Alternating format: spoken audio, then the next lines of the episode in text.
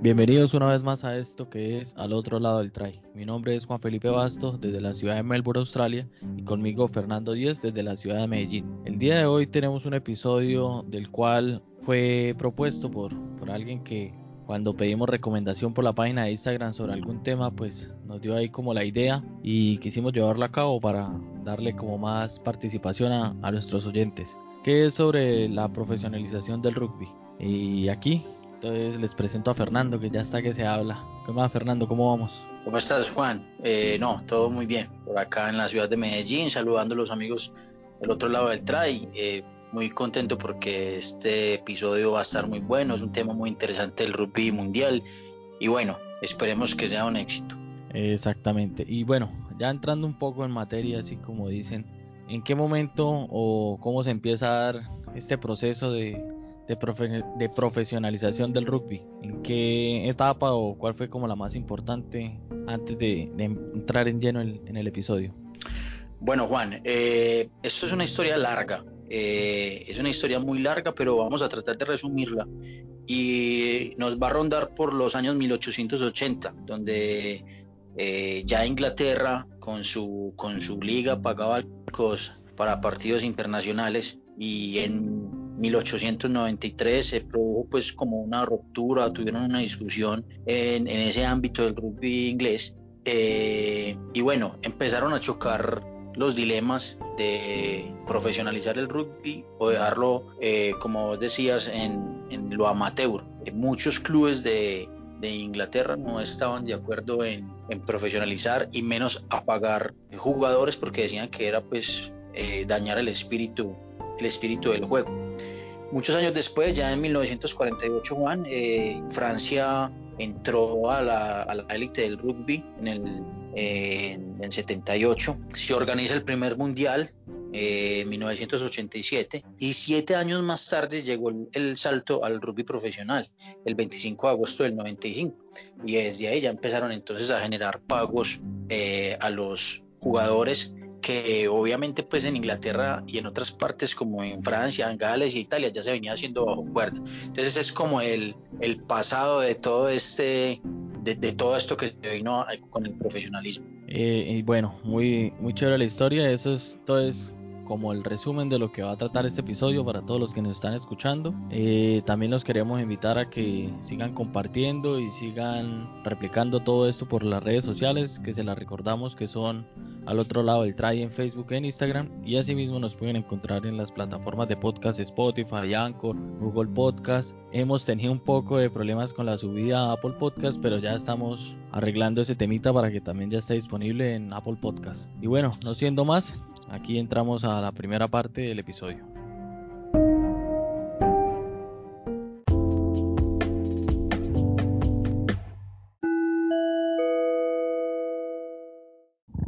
Bueno, y todo este tema de la profesionalización en el rugby empieza después del Mundial del 95. Ya este es como el punto de quiebre a que los equipos y los jugadores empiecen a ver el rugby como una cosa más seria y puedan intentar vivir de lo que es este bonito deporte. Para empezar a hablar de, de las ligas importantes, vamos a hacer un recorrido por el mundo, empezando por las ligas europeas, después nos vamos a ir a Asia, después nos vamos para lo que es el hemisferio sur y acabaremos en América. Entonces, para empezar con las primeras y principales ligas europeas, Fernando nos va a contar un poco sobre una de las ligas más importantes de Europa. ¿Cómo vamos, Fernando, ahí? Bueno, Juan, te voy a contar. La liga francesa es una de las ligas consideradas más importantes del mundo.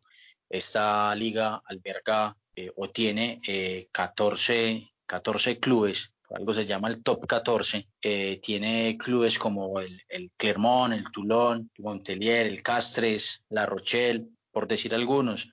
Está el Allen, donde, donde, donde está jugando, donde milita en estos momentos Andrés Zafra, que como noticia te digo ya renovó dos, dos temporadas más, presumo que es en el Allen, o si no pasaría nuevamente al Lyon. Eh, está lo que es el Oyonnax, está francés, el Brie, la Rochelle, bueno, son equipos muy importantes, es decir, que esta, esta liga francesa, el top 14, como se llama, es una de las más poderosas económicas que hay en estos momentos en el mundo y que tiene eh, la mayor cantidad de, estrellas jugando en sus, filas. Te cuento, Juan, que primero fue el top 16, ni siquiera fue el top 14, fue el top, el top 16 en el 2001 y luego pasó al top 14 en el 2005. Eh, el top 14 como tal estaba bajo la Federación Francesa de Rugby eh, y en, el, en 1998 se separó y pasó a ser como si fuera un torneo eh, aparte de la, de la federación, es decir, no hace parte de la Federación Francesa,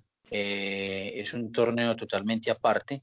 Es un torneo que es el único que tiene ascensos y descensos directos. Los eh, descensos irían directamente a la Pro D2, que es otro de los torneos importantes que tiene Francia, y los dos primeros del Pro D2 subirían al, al, top 14, ¿cierto?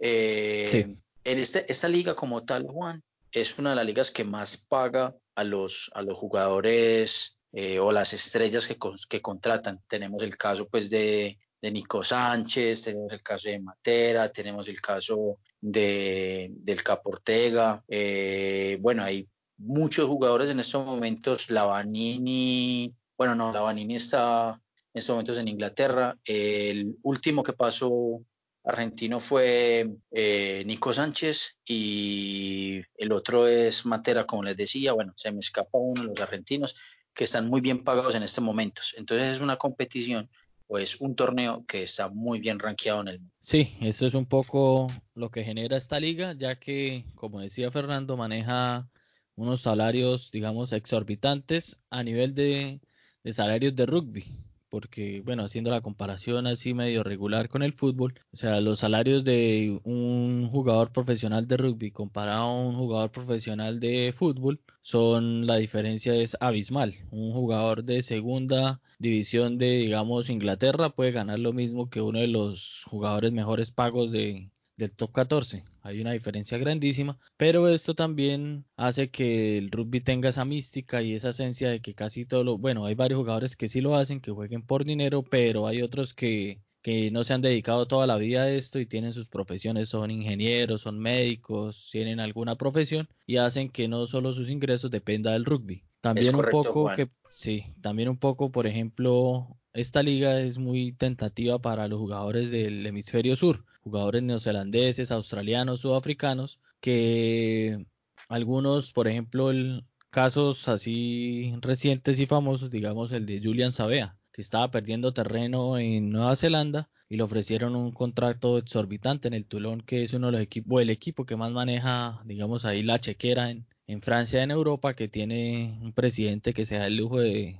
armar unos equipazos con, con estrellas que están de moda o, están saliendo. Y entonces esto hace que los jugadores a veces pongan un poco como prioridad el dinero a lo que llaman por ahí la gloria deportiva, que más de uno se va y deja de jugar para su seleccionado por brindarle o asegurar un futuro para sus familias. Esto es lo que presenta un poco la, liga francesa. Bueno, y después de, hablar un poco de, una de las ligas más poderosas de Europa de rugby, ahora nos vamos a la otra liga que le compite y otra de las que más maneja dinero a nivel europeo, a nivel profesional, que es la liga inglesa. Para dar así un poquito de, contexto histórico de esta liga, la Gallagher Premiership Rugby eh, se empezó a jugar en 1987, pero como eh, dijimos antes, en, después del Mundial de Rugby del 95, esta liga se vuelve profesional en 1996. En la actualidad juegan dos equipos, eh, así los más famosos y conocidos son Saracens, que es uno de los que ha dominado últimamente en el ámbito europeo y en el ámbito inglés, también con una chequera fuerte para tener contrataciones de alto nivel. Está también los, los famosísimos Leicester Tigers, que son un equipo también uno de, los más recordados y donde han pasado bastantes argentinos jugando por ahí. Está Northampton, está Harlequins, está Exeter Chief, está Northampton, Gloucester. Eh, ¿Qué tiene esta liga o qué tiene como atractivo? De que no deja que varias de sus figuras del seleccionado inglés se escapen a jugar a Francia o, o a otras ligas, ya que si quieren participar participar en, la Rosa tienen que quedarse jugando en, el torneo inglés. También un poco para hablar de lo que es su formato de ascensos y descensos. Entonces tiene como característica que el equipo que, se gane el derecho a subir, que ganen la segunda división, tienen que cumplir con ciertos criterios para poder jugar en primera. Tiene que tener una estructura como club bastante grande, buena chequera, buenas instalaciones, un estadio, brindar unas condiciones mínimas que exige el torneo. Si no lo cumple, así haya ganado el torneo invicto de segunda división, no puede jugar en primera. ¿Qué otra otra curiosidad tiene este torneo? Por ejemplo, en, en este torneo que se estaba jugando, el club Saracens eh, tenía una, una, como una multa, digámoslo por así decir, que habían incumplido lo que llaman por ahí el fair play financiero. Estaban ocultando información sobre los salarios que le pagaban a los jugadores y esto conlleva a que la Federación Inglesa y el torneo lo sancione con, primero empezó con con ponerles menos 35 puntos, algo que los dejó obviamente últimos en la tabla, pero tenían la opción de que si terminando el torneo pegaban la remontada del siglo y se alcanzaban a salvar del descenso, podían seguir jugando en primera división. Pero entonces los otros equipos por ahí siguieron alegando y siguieron diciendo cosas a partir de, que no era, de que mataba el espíritu del rugby. Entonces terminaron condenando a Saracens para que ya directamente se vaya a jugar la, el descenso la próxima temporada. Y ahora entonces nos vamos para lo que es la Liga Celta. Fernando nos va a contar un poco más sobre esta liga que ya es como con un formato un poco distinto a estas dos ligas que ya veníamos contando. Sí, Juan, la Liga Celta. la Liga Celta es uno de los torneos también pues, muy importantes para lo que son países como Irlanda, Escocia y Gales. Eh, la Guinness Pro 14, así se llama.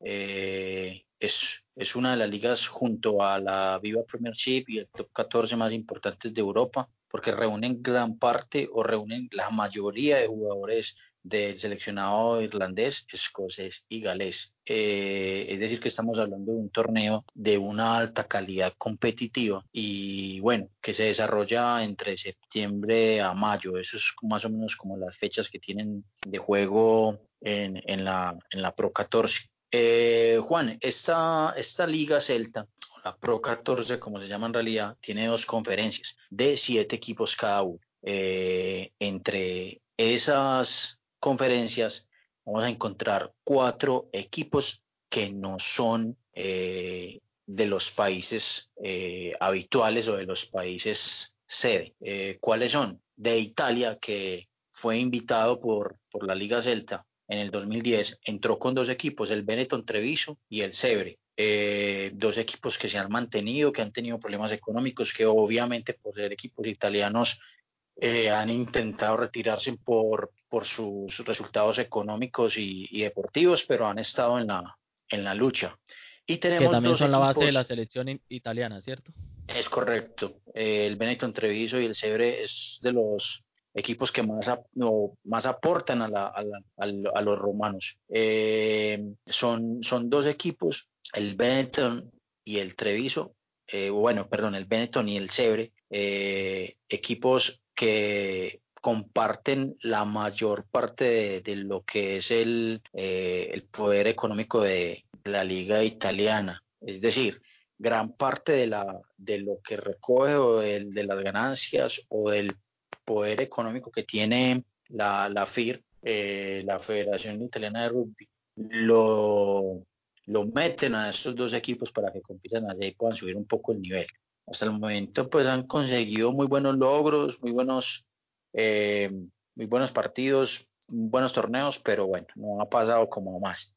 Y hay dos equipos, Juan, que es el Chitas y el Sutter King, dos equipos que alcanzaron a, a tener algunos partidos contra Jaguares en el Super Rugby. Y estos dos equipos eh, cuando se dio esa barrida de, clubes en el Super Rugby fueron los dos primeros que salieron, entonces decidieron migrar a la Liga Celta, a, la Guinness Pro 14, también obviamente por, por invitación de estos, de esos países, entonces entran, entran a formar parte de la, de la Pro 14. Eh, son, es un torneo que tiene muy buena, muy buena aceptación entre, entre Irlanda, Escocia y Gales, que tienen muy buenos patrocinadores, entre ellos pues, la Guinness Pro, que es una marca de cerveza que consumen demasiado estos países. Como todos sabemos, los irlandeses para tomar cerveza están, están solo, y lo mismo los escoceses, y creo que no podrían tener mejor patrocinador que la Guinness. Y bueno, tienen contratos millonarios también con la BBC, eh, la BBC Royal, la Red, eh, transmiten partidos para otros países y, bueno, entonces es una liga que tiene mucho poder económico también y que tiene las mejores estrellas de estos tres, de estos cuatro países. Sí, porque ellos también manejan un poco la reglamentación de lo que de lo que es Inglaterra, ¿no? Que el que juegue afuera no tiene así como los mismos derechos para poder participar de los seleccionados de cada país. Por ejemplo, Gales, Irlanda y, Escocia. Ellos, Irlanda creo que sí tiene solo prioridad los jugadores que juegan ahí en Irlanda. Gales sí tiene como, como unas, a veces, digamos por ahí, excepciones. Algo así pasó en el, en el Mundial de, de Japón. Y Escocia también tiene jugadores que están en Inglaterra o en, o en Francia, que también tiene sus excepciones para poder jugar en el seleccionado sin estar jugando la Liga Celta. Y bueno, después de todo este, así como las tres principales ligas europeas, como siempre está ese morbo de, de, cuáles equipos son mejores, qué liga es la mejor, se crea algo que antes era conocida como la Heineken Cup, ahora conocida como la Copa Europea de Campeones, que es la copa, digamos así, con otra comparación de fútbol, comparándolo con la Champions de fútbol, esta es como la Champions del rugby donde juegan los campeones o los mejores equipos de cada liga. Y también tiene como su comparado con otra vez el fútbol, la Europa League, que ya se llama ahora Copa Desafío Europeo de Rugby, que es como el segundo torneo a nivel de clubes de varias ligas con mayor importancia en Europa. Aquí también a veces este torneo nos deja ver ciertos partidos muy emocionantes cuando se enfrenta el campeón de Francia contra el campeón de Inglaterra. Hay veces pasa que el que es cuarto en Inglaterra va y le gana al campeón de Francia, el de la Liga Celta igual, pero siempre ha mantenido como unos, a la final, tienen en la competencia es por fase de grupos, igual por todo, pero como a la final siempre tiene una tendencia que lleguen casi últimamente como los mismos. Uno de los equipos más coperos o que mejor sabe jugar este torneo para mí es Leicester, el de Irlanda, ¿cierto Fernando? Sí, eh, es, un equipo que ha tenido muy buenos logros, muy buenos logros en ese, en ese torneo. De hecho, ha salido campeón. Eh, para mí, para mí sí es el, el Toulouse. Sí, me gusta mucho cómo ha participado. Eh, y el Clermont. Me parece que son esos tres equipos, el que tú mencionaste, y esos dos franceses me parece que han hecho muy buenos, muy buenos torneos en la, en la Heineken Cup que es un torneo muy importante de clubes a nivel Europa. Sí, últimamente ya se iba metiendo como en como ahí en la en la participación y a, y a competir bastante fuerte el Saracens, que también como comenté anteriormente, lo curioso era que cuando había salido la, la resolución de que iban a, a estar en donde, eh, con menos 35 puntos en su liga, de, habían decidido el, club que poner los titulares del equipo a jugar la liga inglesa para tratar de evitar el descenso y dejaban como la suplencia en esta en este torneo en esta Champions, digamos por ahí, por así decirlo. Y cuando salió la resolución del de que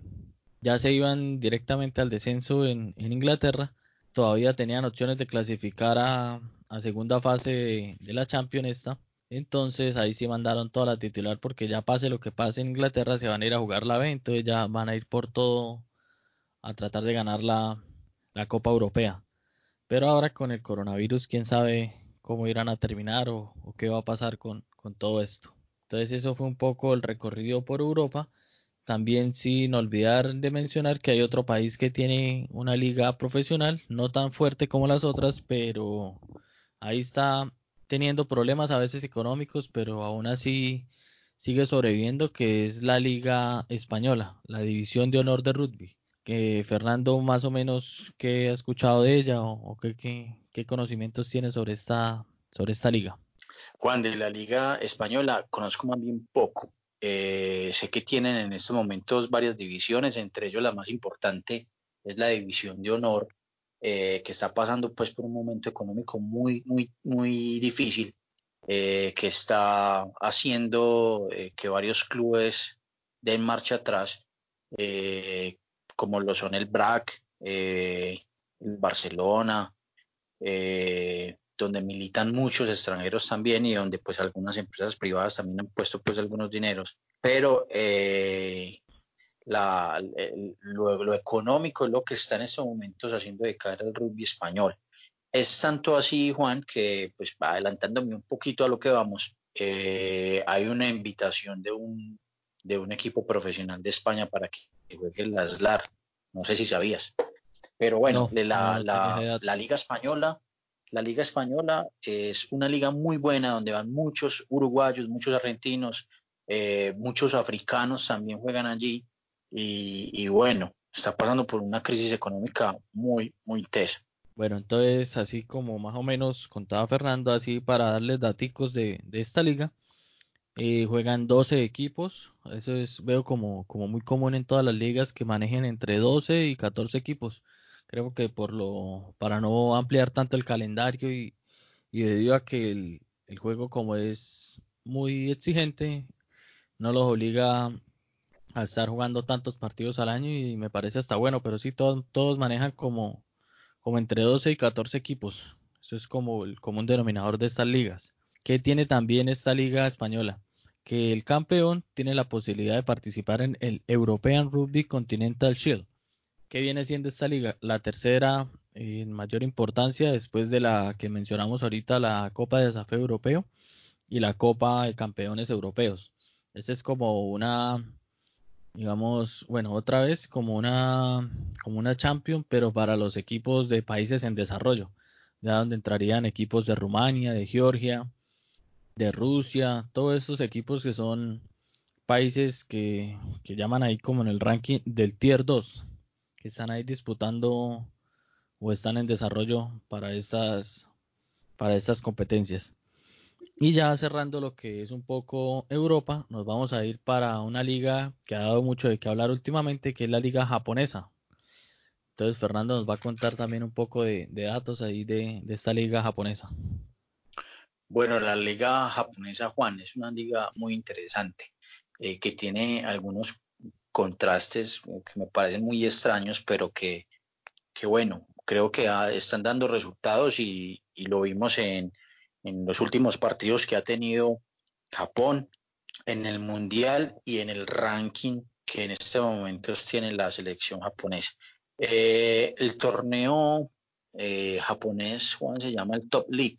Eh, el Top League es una competición pues, de rugby en Japón, el más alto nivel de competición que se puede dar allí. Y lo raro y lo poco común es que es una liga industrial. ¿A qué me refiero con esto? A que los equipos son son de, eh, de empresas, De, grandes compañías como la Mitsubishi, eh, como el Coelco, el, como Panasonic. O sea, es, es un torneo industrial, así se llama en realidad, es un torneo industrial donde la Federación de, de Rugby de Japón pues ha metido mucho la mano, pero que en realidad el poder económico y lo de decisiones deportivas o administrativas lo toman en las, las, estas grandes compañías. Y bueno, creo que es, es algo muy extraño. ¿O habías escuchado de pronto algo, Juan, así como de un torneo industrial? No, pero sí, sí le había echado una, una miradita a este torneo porque después del Mundial de Japón del año pasado se dio mucho el éxodo de jugadores aquí del hemisferio sur a jugar esta liga. Entonces todo el mundo empezó a echarle más ojo de por qué, por ejemplo, se iba Dan Carter a jugar allá, que por qué se fue Kian Reed, que por qué se fue Sam Wylock, se fue Virginia, se fue Quade Cooper. De Argentina se fue el Rete González. Están varios jugadores allá y es por esto mismo, porque al ser equipos de empresas, esas compañías, como bien sabemos, eh, tienen mucho poder económico. Entonces ya varios de estos jugadores como decíamos antes, se, van, a buscar tranquilos. como sí, se van tranquilos a jugar una liga que no, no les exige ya muchísimo, donde ellos pueden jugar un poco, o sea, siguen a su nivel, pero un poquito más relajados sin tener la presión de, de un torneo grande y haciendo buen dinero, buena plata. Entonces, como que compensa todo esto, todo esto hace una combinación que ellos les se le, se le vuelva muy atractivo irse para este país y, jugar esta liga. Entonces es muy, muy curioso un poco esto. Dicen, dicen que... súper curioso. Que puede tener una buena proyección a, unos años, por lo que sí, ya están empezando a ir varias, varias figuras a jugar allí. Entonces eso fue un poco como el recorrido que dimos por Asia y por Europa. y ya ahorita nos vamos a ir en el siguiente segmento a hablar de lo que es el Super Rugby y los torneos del hemisferio sur.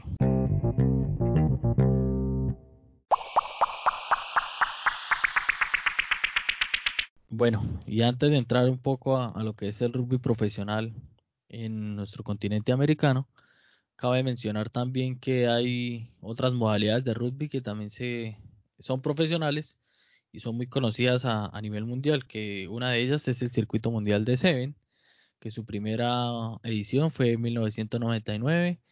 La característica de este torneo es que se juegan 10 paradas en diferentes países, en diferentes continentes, pero por ejemplo, eh, una, una parada viene siendo, digamos, en el continente oceánico, entonces se juega un fin de semana en Nueva Zelanda, el otro en Australia, cuando se juega en Europa se juega en Inglaterra y en Londres, cuando se juega en América se juega en Estados Unidos y en Canadá, la otra es en Asia, en Hong Kong y Singapur, y cuando se va para África, se juega en Dubái y en Sudáfrica. Entonces, eh, este torneo yo creo que más de uno por ahí lo ha podido observar bastante en ESPN, en Fox, que hacen las transmisiones ahora. Y suele ser muy emocionante los partidos de, de definición. Siempre casi todo el mundo observando el show de los villanos de este torneo también. ¿Qué más puedo contar? Tuve la oportunidad de asistir a, la parada que hubo en Sydney el año pasado y, el show que se vive afuera en las gradas es un poco a veces más emocionante que el mismo que se juega en la cancha. Es un show impresionante. Los villanos son los que le ponen como el ambiente al estadio cada vez que va a jugar la selección de Fiji. Eso arman el que carnaval, empiezan a bailar, a gritar, la gente va disfrazada. Es muy chévere para los que puedan algún día tener la oportunidad de, asistir a un evento de estos, que lo hagan porque es una experiencia muy bacana. También otra modalidad de rugby que es profesional es el rugby league, más que todo aquí en Australia y en Inglaterra que tienen una liga profesional cada uno. La, la liga de rugby league de aquí a Australia tiene 16 participantes y la Super League, que así se llama en Inglaterra, tiene 14 participantes con el, caso más conocido últimamente que tiene una franquicia canadiense que juega esta liga inglesa, los Wolfpack Packs, donde se fue Sonny Williams, la estrella del Rugby Union, que vuelve a jugar Rugby League después de mucho tiempo y fue como el que le metió ahí otra vez el, reconocimiento a esta liga. Y ya después de este breve repaso de las otras modalidades profesionales de rugby, ya Fernando nos va a contar aquí de la, una liga nueva que está dando mucho que hablar últimamente y ya tenemos también un, un rugbyista colombiano disputando este torneo y aquí va Fernando, Fernando a contarnos de lo que es la Major League Rugby. Bueno, Juan, eh, la Major League Rugby, la MLR, eh, nació en el año 2018, es la primera categoría del rugby norteamericano. Eh, su actual campeón es el, el Seattle Sea Wolf eh, donde milita o donde estaba jugando eh, Leguizamón, el argentino. Bueno, en esta liga hay varios argentinos, pero en este equipo específicamente estaba eh, Leguizamón. Bueno, es, es, una liga entonces, como te decía, que empezó en el año 2018. En 2019 tuvo eh, o ingresaron, ingresaron más, equipo, más equipos. ingresaron el, Rugby United New York y el Toronto Harbors. Eh, en este de New York, especialmente Juan, es donde tenemos un colombiano, eh, Julio César Giraldo. Eh, juega de flanker, está jugando de flanker o de tercera en, este equipo de New York. El paso de los, los All Blues de, allí de Estados Unidos a probarse a los, a los, a los New York Rugby United y bueno, lo dejaron. Este, este chico viene desde, desde Caporos en Montería, es, un equipo en Montería, se llama Caporos. Eh, por sus estudios quiso emigrar a Estados Unidos, eh, estuvo en los como te digo, y ya en este momento se está con un contrato profesional posiblemente renovable con los New York Rugby United y de hecho ya, ya ha marcado sus, sus tries. Bueno, es, es una liga que está profesionalizándose. Eh, como en el caso del fútbol le ha costado un poco, pues porque sabemos que lo que es Estados Unidos es un país más de béisbol, más de fútbol americano, más de hockey y el rugby ha entrado y está haciendo sus pinitos y les está yendo bien, han tenido sus problemas económicos también y bueno, ahora está parada por lo del, lo del COVID-19, lo del coronavirus y está parada. Eh, esperamos pues que se pueda reactivar para que así el, eh, nuestro jugador colombiano, Julio César Giraldo, como lo llaman el emperador, o como le pusimos prácticamente eh, por, su, por su nombre, esperamos que pues tengan más minutos y puedan llegar de pronto más colombianos que también están en Estados Unidos de pronto a, a llegar a ser parte de estos equipos profesionales. Sí, hay, por ejemplo, figuras que se están yendo ya a jugar este rugby. En el equipo de Julio César está Mathieu Basteró, que venía de Francia y sí, después de quedar por fuera del Mundial, decide irse para Estados Unidos. Y también está el otro internacional, Ben Foden, fullback famoso que jugó bastante para Inglaterra. También está por ahí Manonu, que después de haber jugado la temporada pasada del Super Rugby en los Blues, decide irse también para Estados Unidos a, a jugar en esta liga y él está jugando en los Seattle en los Seattle Steelwolves, ahí es donde el que mencionaba que salió campeón hace poco. Y esta liga, pues pensándolo así en grande, puede llegar a competirle, por ejemplo, digamos a la, a la liga japonesa o puede competirle a, a varias ligas en Europa en unos tiempos, o sea, a lo largo del tiempo, porque ya lo que dicen es que le van a inyectar bastante dinero y va a hacer que las figuras quieran irse también a, Estados Unidos, que les gusta mucho este país para vivir un rato allá lo que es la cultura americana y, todo este cuento. Y ya después de hablar así un poco también de lo que es el rugby profesional en Estados Unidos, ahora sí nos vamos más cerquita para Colombia, ya nos vamos acercando a lo que es la Superliga Americana, que como en el primer episodio hablábamos un poco con Fernando, eh, una liga naciente este año, estaba, alcanzó a jugarse su primera y segunda fecha, pero ya por el tema del COVID-19 tuvo que aplazarse y donde tenemos cinco franquicias que estaban jugando y una franquicia invitada que iba a ser la, la Cafeteros Pro, que ahora no se sabe qué llegue a pasar el otro año si no vayan a incluir de una o tenga que esperar otro año de transición a que a que pase el primer formato como estaba presupuestado y ya entraría en el 2022. Entonces, ¿qué datos ahí nos tiene Fernando sobre, sobre la Superliga Americana? Bueno, la Superliga Americana, como hablamos en ese primer capítulo, en ese primer episodio, Juan, eh, pues tiene varios equipos, eh, los, los cuales son eh, Peñarol de Uruguay, está Selknam de Chile, está Corinthians eh, ¿Cuál otro equipo se me escapa? Eh, al argentino que es Seibos. Y entraría un, un quinto participante que sería eh, un sexto participante, perdón, que sería Cafeteros Pro. Eh, que como te lo dije en el primer capítulo y te lo, te lo reitero, no me gusta ese nombre para nada, no sé por qué le pusieron Cafeteros Pro si ya habían unos cafeteros, hubieran podido hacer como de pronto un concurso para el, para el nombre a nivel nacional, en mi opinión personal. Pero va a estar Cafeteros, Cafeteros Pro, que sería el equipo que jugaría contra el último eh, de, la, de la tabla y se jugaría pues un solo partido. Eh, que hay datos raros por ahí. Estuve pues por ahí leyendo, estuve mirando cositas y eh, para el 2020, para este año, se tenía pensado un draft con con nueve jugadores colombianos, venían jugadores de, Oceanía, venían eh, jugadores de, otras partes del, mundo y venían pues como eh, pues especialmente, específicamente hacer este draft para que los, los, clubes pudieran mirar qué jugador les servían y habían nueve colombianos disponibles, es, decir que nos iba a beneficiar demasiado. Eh, esta liga la idea que tiene la, la, la Suramerican Rugby es que Colombia vaya haciendo sus pinitos, de que vaya implementando ese alto rendimiento que es el que se le está apostando ahora en Colombia. Y eh, este era un medio, lastimosamente, lastimosamente pues el, la emergencia médica, esta emergencia sanitaria nos tiene parados y, y, bueno, quién sabe hasta cuándo. y pues va a dificultar un poco la arrancada eh, o la marcha de, Cafeteros Pro en, ese torneo. Eh, Juan, ¿qué más te puedo contar? Son equipos que tienen, eh, hay varios equipos, son dos equipos. Ah, bueno, me faltó Olimpia de Paraguay, ¿cierto? No lo habíamos mencionado. Sí. Olimpia de Paraguay y lo que es Peñarol de Uruguay tienen el respaldo económico, respaldo de, los clubes de fútbol de, y, de, ellos y Corinthians también.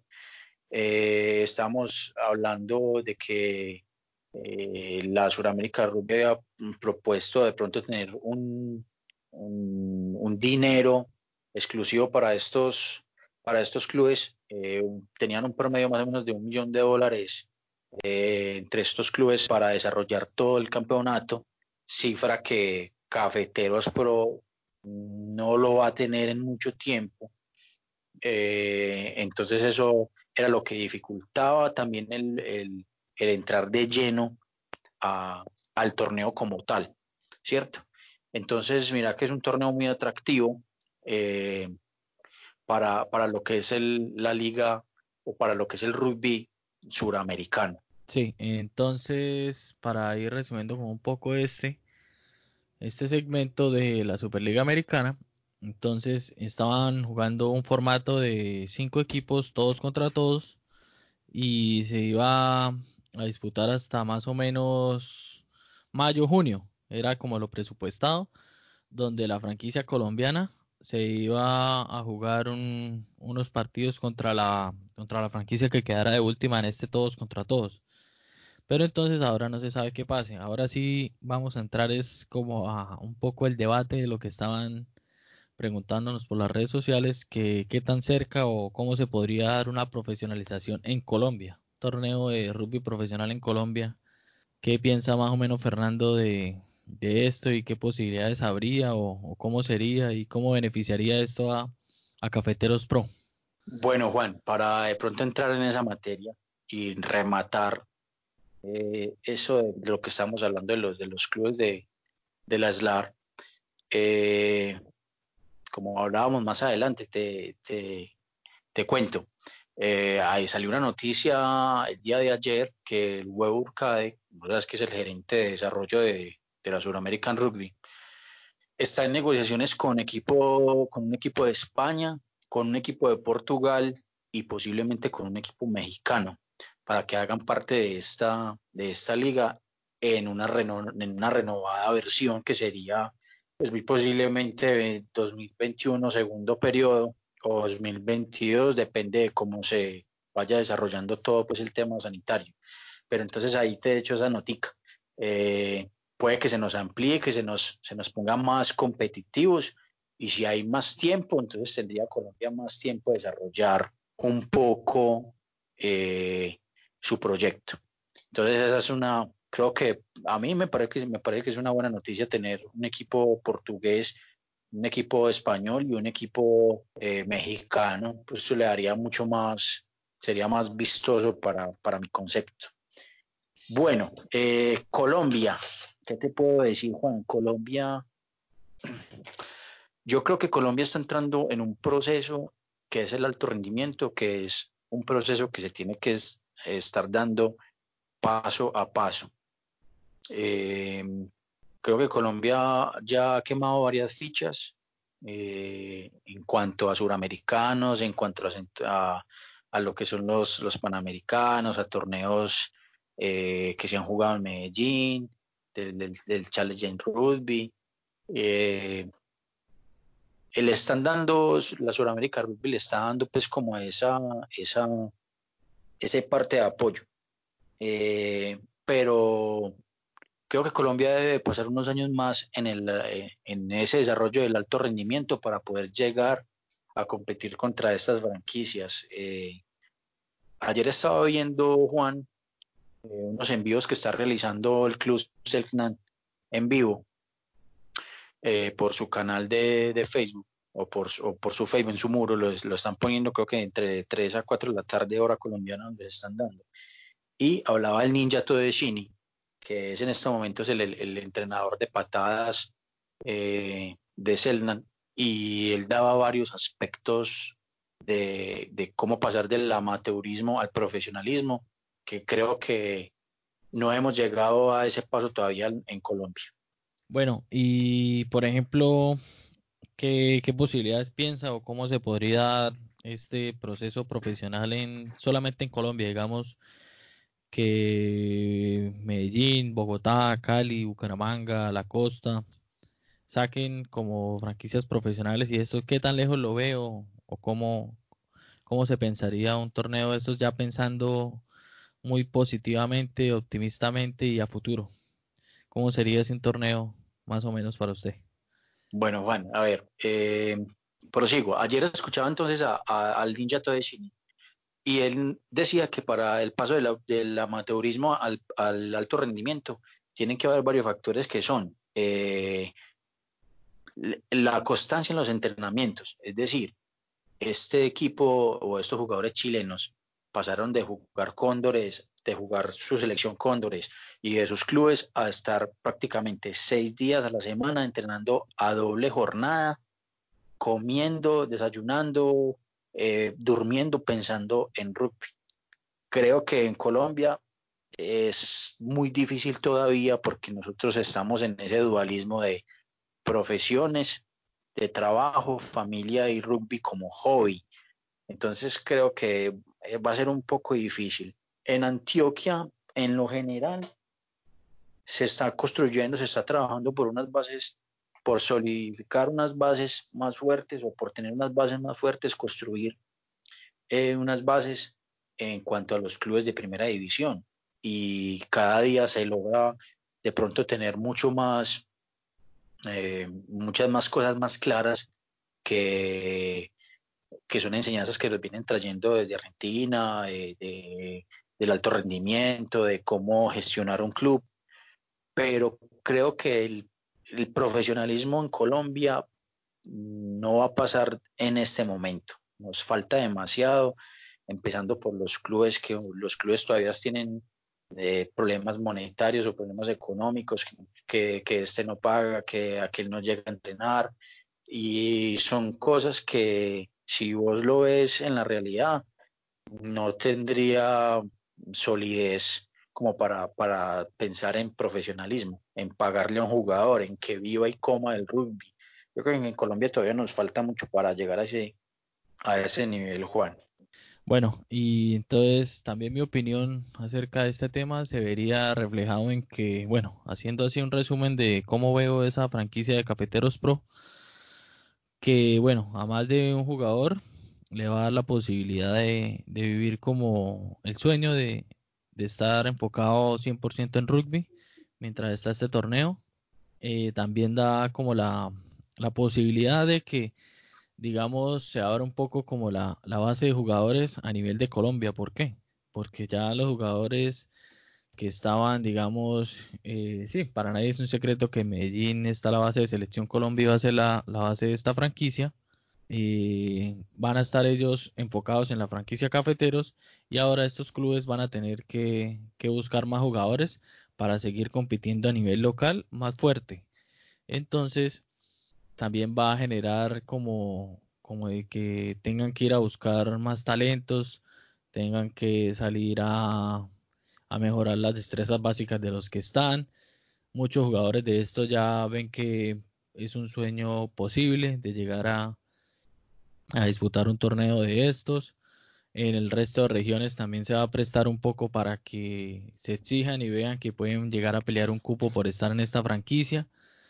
Eh, para mí, cuando entre Cafeteros Pro a esta Superliga, va a ser un, un cambio de 180 grados a nivel del rugby colombiano. Va a abrir muchas oportunidades, le va a abrir la mente a más de un jugador, pero sí pensaba yo en una cosa muy importante, de no sé qué estarán planteando de si solo van a jugar con jugadores colombianos en esta este torneo, en esta franquicia, o de pronto se da un poco el tema que puedan contratar extranjeros, que sería para mí algo que, que le aportaría mucho a la franquicia y de por sí a la selección Tucanes.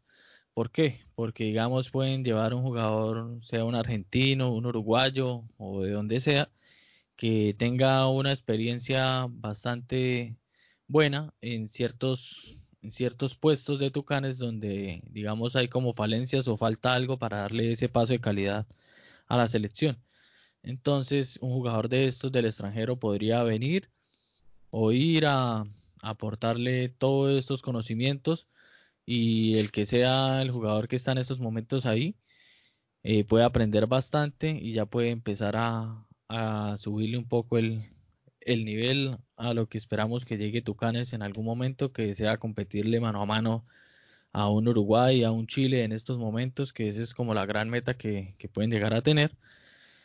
Y para que, para terminar así cerrando, una liga profesional en Colombia, primero habría que consolidar lo que es ahorita el Super 20, porque si por ahora se sigue viendo que algunos clubes tienen problemas con realizar dos, tres viajes en tiempos tan cortos, que es lo que maneja este torneo, ahora ya llegar a pensar en, en una liga profesional sí es un poco más, más complicado en estos momentos, pero nunca hay que dejar de pensar en grande y, que algún día se pueda dar, así sea por conferencias, digamos que Oriente saque una franquicia, que el norte del país saque otra franquicia, que el sur del país saque otra franquicia, que el centro saque otra franquicia, pero que ya se le vaya dando como un estatus a, a, lo que es el rugby colombiano y pueda llegar a, a generar ese cambio que todo el mundo está esperando y, y pueda más de un jugador de, de, los que está surgiendo ahorita, uno ya pues viejo ya que puede, puede pensar, pero ya los que van a salir puedan llegar a tener estas oportunidades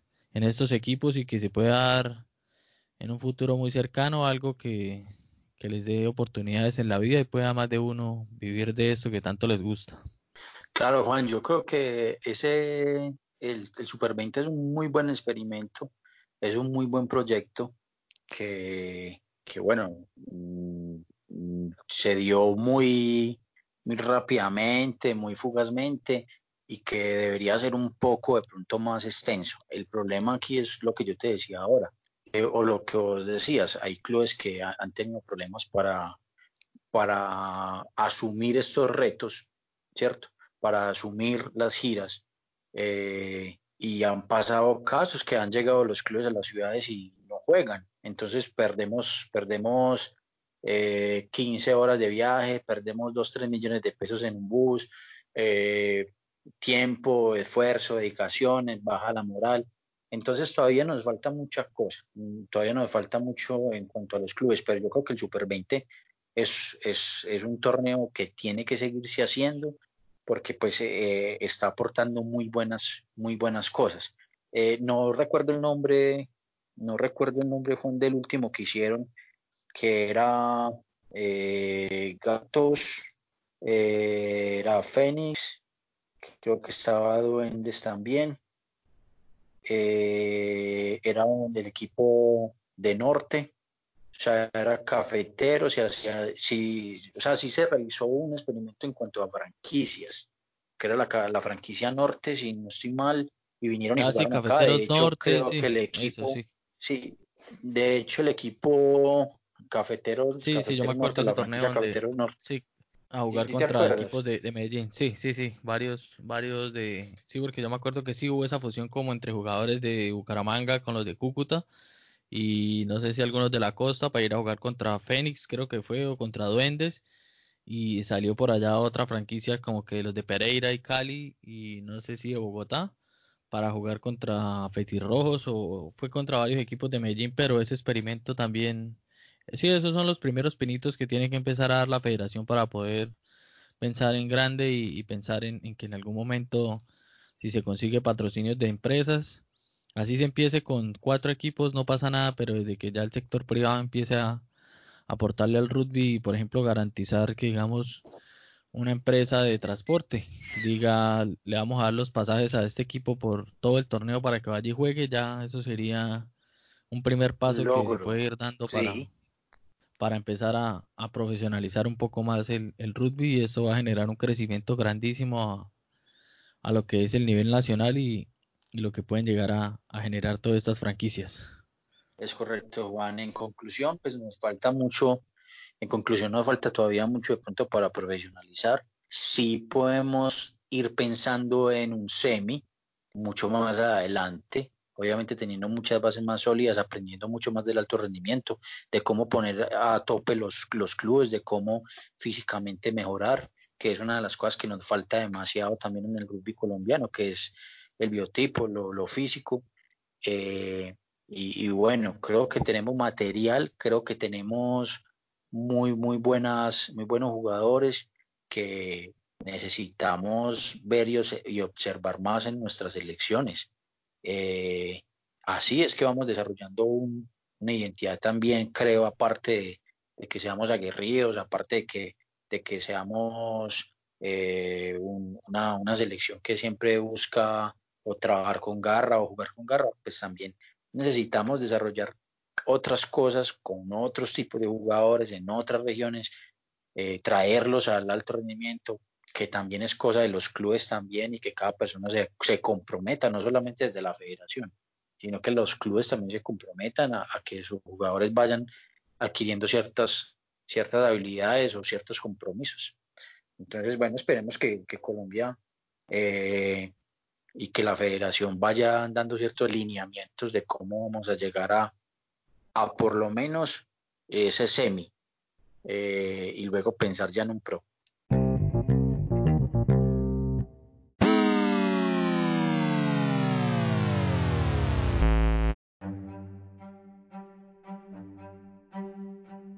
Bueno, y para agradecerles a todos los que yo sé que este episodio va a salir un poco largo, pero es que el tema era muchísimo y entonces queremos darle las gracias a los que siguen por ahí escuchándonos, que llegaron hasta esta parte del, episodio. Y ya para cerrar, entonces recordarles lo que es nuestras redes sociales, que nos pueden seguir escribiendo y, y dándole like y compartiendo a todos los episodios en Facebook e Instagram como al otro lado del try y en, la, recomendar este podcast a todos sus amigos de los equipos. Eh, si tienen videos, si tienen cosas de lo que estén haciendo en la cuarentena, nos las pueden enviar. Nosotros las replicamos para que todo el mundo que sigue esta página puedan darse cuenta de lo que están desarrollando a nivel de sus clubes. ¿Algo más para agregar, Fernando? No, todo está perfecto. Muchas gracias por, por este rato, Juan. Eh, creo que nos quedó claro lo que es el rugby a nivel mundial en cuanto a ligas, en cuanto a lo más cercano que es la Suramérica Rugby que tenemos, o la SLAR, que es lo que tenemos más cercano en cuanto a profesionalismo. Y bueno, eh, espero que, que, sigan, nos sigan en nuestras redes, en nuestras redes, que escuchen los programas, que lo puedan compartir con sus amigos en los clubes o de otras ciudades, que nos manden la información, que nos digan qué temas quieren que hablemos, qué, qué temas quieren que, que, toquemos, si son temas eh, deportivos, administrativos, eh, si son de datos, de experiencias, cualquier cosa, estamos prestos para, para escucharles y llevarlos obviamente en un programa mucho más adelante. Entonces, muchas gracias por escucharnos. Bueno, y no siendo más, nos escuchamos en una próxima oportunidad. Muchísimas gracias a todos los que nos siguen ahí en estos momentos y hasta la próxima.